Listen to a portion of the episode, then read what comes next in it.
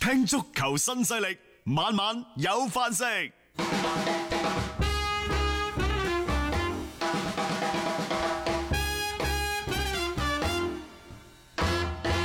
喺前日呢，就巴塞個官網就正式對外宣布，蘇亞雷斯嘅轉會事宜呢已經係同馬體會達成咗一致，零身價轉會，但係嗯有六百萬歐元嘅浮動獎金，嗯嗯嗯，咁、啊，即係真係豬操作，係豬操作。一年之前係啊，啊，因為就係基士基文士文一點二億加盟，一年之後蘇亞雷斯零身價轉會，一一分錢都袋唔到，即係我同你買咗交換咗個神風，然之後俾咗一億二俾你馬體會我。又送翻個舊因為蘇亞袋雷斯雖然年紀大，三十三歲啦，啊，但係呢，佢啊一四年加盟噶嘛，咬完呢一個哲連尼之後加盟噶嘛，六個賽季嗯二百八十三場賽事，一百九十八個入波，好高效率㗎啦！佢呢個入波嘅數字高居巴塞羅那俱樂部射手榜嘅第三位，係就係、誒僅次於緊住美斯同埋斯薩啦，嚇、即係你可以睇到都係俱樂部歷史上面即係非常之有隆重一筆嘅一個球員嚟嘅。大家都覺得係要革新，即係巴塞係要清洗，尤其係隨住呢朗奴高文。嗯，嘅上任。但係呢一種即係所謂嘅革新清洗，你係用一種咩態度、咩方式？嗯，到底係高張呢？係充滿濃濃濃重嘅人情味呢？係抑或係類似蘇亞雷斯轉會馬體會呢啲豬一般嘅操作呢？即係真係豬一般嘅操好作。好掉格嘅一種操作。我同你講，有啲人可以轉會，有啲係唔可以轉會。我唔係話蘇亞雷斯唔可以轉會，嗯嗯，甚至乎蘇亞雷斯轉會可唔可以將佢送翻烏拉圭鄉下係咯。啊？甚至乎送嚟中超你。冇理由送去馬體佢會，帶嚟更加多嘅係一種人情，係冇錯，咁樣先至彰顯到呢，即係話大而俱家樂部，而家啊啲巴塞班老嘢啊，嗯，全部個個心寒嘅，因為你要知舊年上個賽季巴塞十一個人上陣嘅名單當嗯中，除咗門將嘅迪斯特根之外，啊其他場上跑動最多嘅十個人有八個係三十歲以上，係啊，亦就話今日嘅蘇亞雷斯所面對嘅一切，嗯可能明年最遲後年。係啊就，會喺佢哋身上啦。最大嘅大佬美斯已經表態留低，堅持嗯抗戰、一年，一 年，後邊唔知。好啦，其他比達爾去咗誒呃國米，國米，嗯，其他嗰班點辦？逐步逐步散㗎啦。呢班人開始分化，因為嗯呢班人當中呢，有嚟自於拉馬西亞訓練營嘅嗯嗯啊，保斯斯基斯、啊，比基啊嗰啲比啦基等，等，呢班人點辦？嗯佢哋以後就向巴塞管理層。嗯慢慢慢慢過到。但係其他嗰啲人呢，嗱，如果呢班三十歲嘅老隊員們喺心思已經係放咗喺唔同嘅地方，出路有所唔同，成個更衣室嘅內部就散。更衣室嘅內部散咗，可能呢、個各位偏偏恰恰就係巴圖美我所想見到嘅嘢，嗯就係、原先你哋覺得佢鐵板一塊嘛。就算個內部偶有爭鬥都好，喺同管理層嘅對抗當中，佢哋係一團結致㗎嘅嘛，係啊，但係而家唔同啦，比基、蘇亞雷斯嘅出走，嗯比基嘅嗯小心思、大志向等等，更加孤立咗美斯，嗯係徹底咁即係斷其羽翼。即係分化咗成個啊更衣室啦，即係你會睇到嘅就係更衣室嘅分化，正係管理層所睇到嘅。係但係另一方面，更衣室嘅分化亦都意味住球員喺場上嘅凝聚力嘅下降，嗯有咩戰鬥力可言啊？呢冇啲戰鬥力㗎啦。即係你踢你嘅，我踢我嘅，踢咁落力做乜嘢啫？即係等於就係之前阿美斯講到，阿根廷國家隊嗌我翻去，我一定翻去我嘅嗯其實而家好有興趣去睇巴塞嘅比賽， 因為各懷鬼胎。嗯，各有心思，即係呢啲呢啲咁嘅球隊拉出嚟喺個比賽嘅過程當中會展現啲乜唔知道嘢內容咧？唔係知道嘛？誒、啊我好想睇下朗奴高文指唔指呢 個安大帝，我始終覺得嗰個快女，我仲想睇下即係話邊個美斯，邊個可以成為美斯身邊嘅男人，又或者美斯仲可唔可以攞到過去幾個賽季喺場上獨步天下嘅權利？係你諗下一好，好睇啊！即係你點會諗到有朝一日、啊巴塞比賽可能美斯俾人孤立？我哋亦都可以即係話建議西班牙啲轉播機構更加多咁將個鏡頭俾到佢哋嘅主席係啊，巴圖美咪有魯，又幾或多者定管理鏡俾層佢嘅咯其他嘅董事。係啊，有幾部機專門係懟住佢哋啊噶嘛。好，睇，好睇，真係好睇。即係一舉一呢個動。係一個有故事的俱樂部，係佢而家嘅嗰個所謂嘅氣氛，又或者嘅精彩程度，誒、尚在皇家馬德里之上。係啊， 但係並唔表示皇家馬德里就冇事啊就啦係。一團和氣嘅，又係又係差唔多去到一個冰點、臨界點、轉折點㗎佢啦。佢而家兩隊波就係你衰，我比你更衰咁嘅啫，即係即係反正就 即係五十步笑一百步，大家都係一種嘅即係比較亂嘅氛圍當中，真係㗎。今年誒、呃特別係因為新冠疫情嘅一個影響，對俱樂部有一個徹底嘅衝擊之下，可能會令到佢哋兩家嘅俱樂部都會出現一啲幾天翻地覆嘅改變。嗱呢一種嘅猶豫不決、得失進退、失據，其實喺啱啱過去呢個禮拜，蘇尼斯轉會過程當中，你睇到嘅。首先傳出嚟嘅，即係話轉會咗人達斯嗰啲，我哋唔講啦。嗯從轉從傳出話要轉會，嗯，去到馬體會開始，巴圖美奧係第一時間叫停嘅。係啊，啊，豈有此理！點可以咁唔㗎？轉得嗰一轉咗我個面，仲放喺邊度？係啊，係咪？兜巴升埋去咁滯啊。但係喺叫停咗呢一筆轉會之後呢，佢就同蘇亞雷斯雷斯嘅律師團隊嗯就傾過，傾咗之後呢，蘇亞雷斯嘅律師團隊呢就說服咗巴圖美奧，嗯咁所以最終呢，巴塞、馬體會包括球員本人三方最終達成咗協議，係就話呢，誒喺呢個過程當中，斯蒙尼親自致電、嗯，親自邀請，蘇亞雷斯。以滿滿嘅誠意打動咗蘇亞雷斯。係冇錯，即係所以就最終就即係達成咗呢一筆嘅即係嗯交易咯。啊因為你巴塞淨係要求啊我唔加盟皇馬、大巴黎、係啊啊曼城等等直接嘅競爭對手。嗯冇馬體但係會啊蘇嘛。亞雷斯一 睇，咦竟然冇馬體會嘅，嗯，咁所以佢想提出轉會馬體會，嗯嗰、邊 呢就呢反應，係 梗斯係啦蒙，尼呢反應梗。係啦，即係佢哋又欠缺一個即係喺前邊數好能力極強嘅人啊嘛。咁巴圖美奧點解聽到呢個消息之後一度叫停咗轉會呢？因為就話佢擔心以佢為首管理層遭受到嗯，巴塞球迷嘅批評，唉就點解要放蘇亞雷斯 仲去要放去馬體會競。爭對手嗰度。係啊，放去馬體會啊，即係呢個其實係可能即係大家好唔願意去接受嘅一樣嘢嚟啦。其實呢單嘢喺周中即係一度話叫停嘅時候，仲有一個啊嘅插曲出嚟話，蘇亞雷斯想聯合美斯一齊去路隊巴圖美奧開發佈會之類嗰啲，嗯而但家係唔對開唔成啊啦。咁你都轉咗會啦嘛啊。咁所以雷斯嗰度呢，亦都即係誒同馬體會傾掂咗，馬體會亦都同意話，如果嚟緊兩個賽季，嚟緊兩個賽季啊，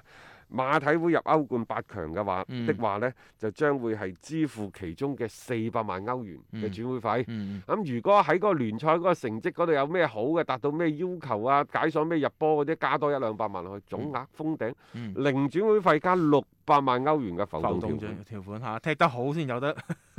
俾你攞嘅啫。踢得唔好嘅話咧，你咪即係一分錢都冇嘅。即係基本上即係呢一單嘅呢個轉會，對於巴塞嚟講咧，佢除咗蝕之外咧，都冇咩其他嘅字可以去形容佢哋噶啦。但係冇計啊嚇，即係去到今時今日咁樣樣嘅環境，球員嘅心已經都唔想留喺俱樂部啊其嘅。實呢，佢哋巴塞等於慳咗三千萬。嗯，因為佢比蘇亞雷斯嘅稅前人工就三千萬，人工貴，蘇亞雷斯過咗馬體會之後減咗幾多？減一嗯，減半，咗一一半，千五百萬，嗯稅後係七百五十萬。嗯，減一半，減一半嚇。咁呢個就當係減磅咯。即係但呢係個呢嗯即係呢樣嘢，蘇亞雷斯嘅走，而家呢，誒話巴塞內部將個主要嘅嗰個原因，唔係嗯責任啊，各位係原因歸咎喺朗奴高文嗰度，就話呢，朗奴高文上任咗之後，佢最希望第一個清洗嘅就係蘇亞雷斯，可能呢，其實朗奴高文係直擊到問題嘅最根本嘅，嗯，就係、我要剪你美斯美身邊隔嗰離啲啲人，所以佢先剪啊就剪咗呢一個左膀右嘅臂啊嘛，呢啲誒係啊蘇亞雷斯蘇亞斯但係係我哋話搖擺的巴塞同搖擺的富力係一樣嘅。嗯喺蘇亞雷斯嘅問題上，佢係想剪，其後呢，就係一度傳出去祖雲達斯轉會嘅時候呢，嗯佢係希望佢留翻低，最終仲係要將佢塞咗入呢一個清洗嘅名單當中，嗯咁啊導致呢蘇亞雷斯最後嘅嗰個離開。嗯啊，甚至乎講到好感人嘅，就話呢，就喺前日蘇亞雷斯定係大前日廿三號定廿四號嘅時候，嗯話蘇亞雷斯完成咗喺巴塞嘅最後一堂訓練課，嗯飽含熱淚， 真係有視頻嘅喎，係啊，影到飽嘅含熱淚離開呢一個訓練基地訓練基地。嗯我同你講，蘇亞雷斯誒、呃係一個性情中人。係佢當初離開利物浦嗰陣時都飽含熱淚。啊佢佢佢全副心思放放咗喺球隊嗰度，即係唔係去到一個萬不必要嘅嗰個境地嘅話，我相信佢亦都唔會採取到呢一嗯步。大家記唔記得啊？蘇亞雷斯嘅離隊其實亦都係造成咗美斯硬隊巴塞嘅導火索嚟㗎。係啊，啊當時就係呢樣嘢啊嘛，只不過後尾就話我哋講蘇亞雷斯真係好兄弟，留翻條路俾美斯，即係有個下台階。啊咁但係最終佢都留唔落巴去啦。塞都好精嘅，係其後馬上官網嗰度又要致敬六年嘅啊唉，，即即係準備好㗎啦，呢感啲就謝付出啊，啊呢個動情告別啊等等。嗯嗯，即係大家互相俾面啦，去到最後啊，都發一啲公告，即係起碼唔好話口出惡言先不啦。過佢都咁嘅，即係其實有時呢，人哋話壽終正 寢， 蓋蓋蓋棺定論。即係你一個人離開，就好似廣州富力啊，嗯沙希域咁不堪，嗯，都客客氣氣咁係啊寫咗大餐啦。冇錯啊。所以呢，喺蘇亞雷斯呢個問題上，離開球隊呢個問題上呢，其實巴塞官網係咁寫嘅，啊話蘇亞雷斯幫助球隊攞到咗十三座冠軍獎杯。嗯，喺為俱樂部出戰嘅二百八十三場射入咗一及八九十八個波，係俱樂部隊史上嘅第三射手啊嗯啊等等世界級嘅榜樣前鋒。嗯感謝你呢六年嘅付出嗯啊！路易斯蘇亞雷斯巴塞的傳奇，係啊，你係俾上一個好高嘅蘇評價。亞雷斯亦都深情告別巴塞啊話：無論我在哪裏，我永遠都係巴塞的球迷。啊誒似邊個啊？安卡，按卡係啊，冇錯。無論我在啊哪 裏佢。佢又冇干卡咁周折，啊佢直前直情就去咗競爭對手嗰度。佢亦都冇干卡嗰啲咩親吻啊！呢一匹比賽嘅神奇嘅場地。冇錯冇錯，流流咗眼淚離開訓練場就算啦，走就係走啦，冇咁多咁啲你古靈覺精得流怪眼嘢。淚嗯，誒、對你嘅觸動大定係親吻比賽場地對你嘅觸動大咧？我覺得流眼淚會觸動大啲，親吻比賽有時覺得有啲做有啲 show 動作係嘛？做 show 嘅嫌咁疑如果係兩個加 埋咧，那就是奧斯卡影帝。 O K 啦嚇，即係反正就蘇亞雷斯呢單嘢咧，都算係一個即係塵埃落定啦嚇。最終佢都係離隊去到馬體會嗰邊，但係巴塞會唔會因為蘇亞雷斯嘅離開，佢嘅呢個鬧劇就此停止 咧？我覺得未啊，即係包括佢更衣室裏邊仲有其他嘅係啊啊一啲情況，你仲要去處理嘅阿喎。仙奴就精啦，嗯阿仙奴而家呢，即係佢哋仲有大概十日嘅轉會時間，嗯，而家撩緊巴塞。喂，你想唔想放手古天奴啊？係啊，佢哋想租借。租借啊，係啊，但係咧就話朗奴高文呢，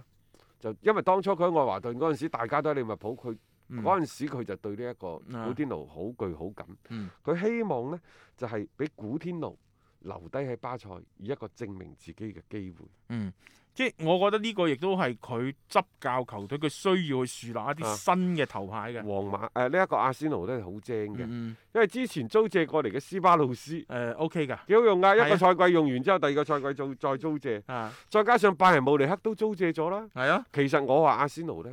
嗰、個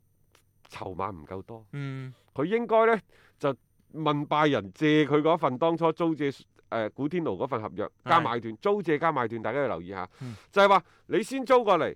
租過嚟呢，古天奴一年嘅人工幾多，我將會負擔幾多，其他嗯你自己負擔巴塞，你制唔制？係。然之後，因就佢嘅上場次數，因就佢表現，因就佢嘅入波數，自動解鎖呢個買斷買斷買嘅斷條條款，款你制唔制？係咯，冇錯啊！啊呢啲你可以去計噶嘛，咁巴塞就可能制，嗯然之後可能你係白嫖一年半載，誒冇錯俾翻你唔啱使啊咁因樣，為其拜實仁咪咁做嘅咯。所有嘅嘢喺合約嘅當中條款裏邊啊，你可以控制住㗎。嗱，江湖盛傳，當年雲家點解好多時候簽一啲即係比較平靚正嘅，或者球員好多時候啲浮動係攞唔到嘅，佢、嗯連出場嗰次數都嚴格控制。 係啊，即係呢啲嘢其實係可以做得到㗎。嗱，阿仙奴呢方面呢，如果你精啲嘅話呢，你真係有機會去揾一啲即係好使好用嘅球員過嚟幫你就踢嗰一年半載，OK 嘅喎。但係古天奴亦都係伯爾拉菲嘅締造者之一嚟㗎。啊啊啊係啊啊，當然球迷唔會怪佢，更加多將個矛頭咧就指 向即係豬一般嘅嗯冇管錯理層，嗰啲關啊古天奴蔡咩迪事啊恩等等嗰，啲啊啊背過下嚇。係係就朗奴高文呢，而家就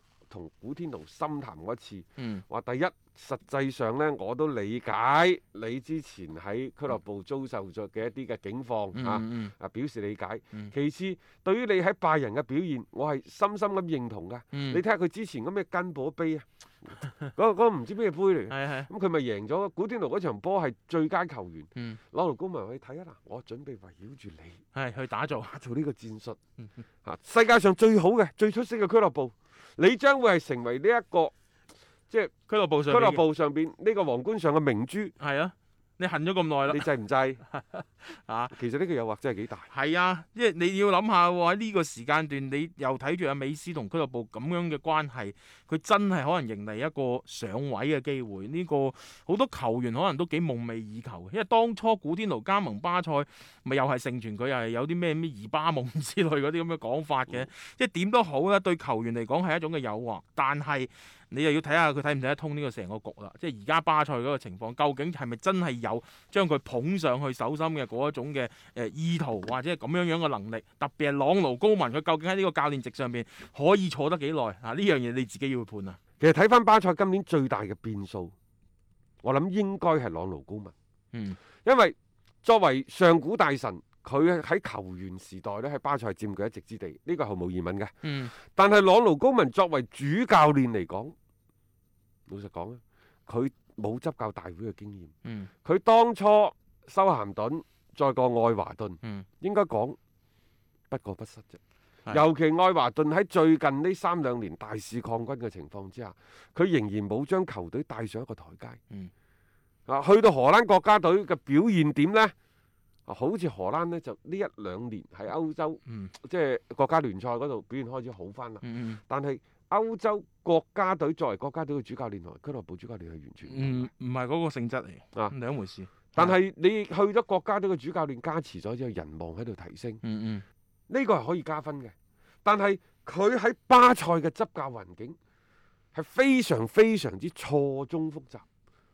你唔知 道係啊，個局太亂啦。你嗰個嗯所謂嘅智商、情商稍微低少少，格局低少少，嗯。我擔保你駕馭唔到呢個局面。係呢、個呢、個係好大嘅即係變數啊！你會覺得你如果就技戰術層面嚟講咧，我我我未睇過佢點帶波啦吓，即係喺誒荷蘭國家隊呢啲一兩年以前就一般一一俱般樂部般。咁你而家嚟到呢度喺巴塞，你唔係淨係話技戰術噶嘛？你關鍵係更衣室裏邊嘅關係，包括你同俱樂部高層，再進入到而家佢哋選主席嘅呢一個年份當中，最後衝刺階段，好多嘅亂象會重我同你生。講啦，其實一個教練之所以取得成功呢，我簡單歸咎為四個字就係上下齊心。啊，上邊管理層要支持你，嗯下邊更衣室班球員要撐你。當然呢個係你自己個人嘅能力啊、業務水準嗰啲，我嗯暫且不計。即係從一個人和，所謂天時地利人和，嗯人和嘅角度嚟講就係上下齊心。你而家上下係各懷鬼胎嘅，係咯，佢揾你翻嚟做呢個主教練，更加多係一個即係話甩鍋，係又啊或者係將你當成一個替罪羊誒、嘅。呃所謂俗稱嘅三殺位就係啦，呢啲啊，冇人願意做嘅，所以 但係你啊衝衝咗上去，咁到最後變成一個箭豬咁，我覺得呢個係可以預期啊嘅當中嘅一個結果啦。祝佢好運啦、吓！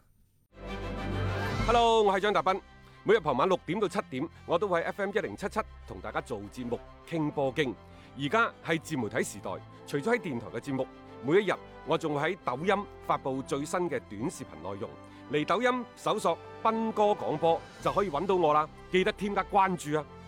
另外，歡迎大家關注我嘅微信號碼，方便隨時交流。敲重點，唔係公眾號，係個人號啊！微信號碼係一三四一六三六孖五九八，一三四一六三六孖五九八。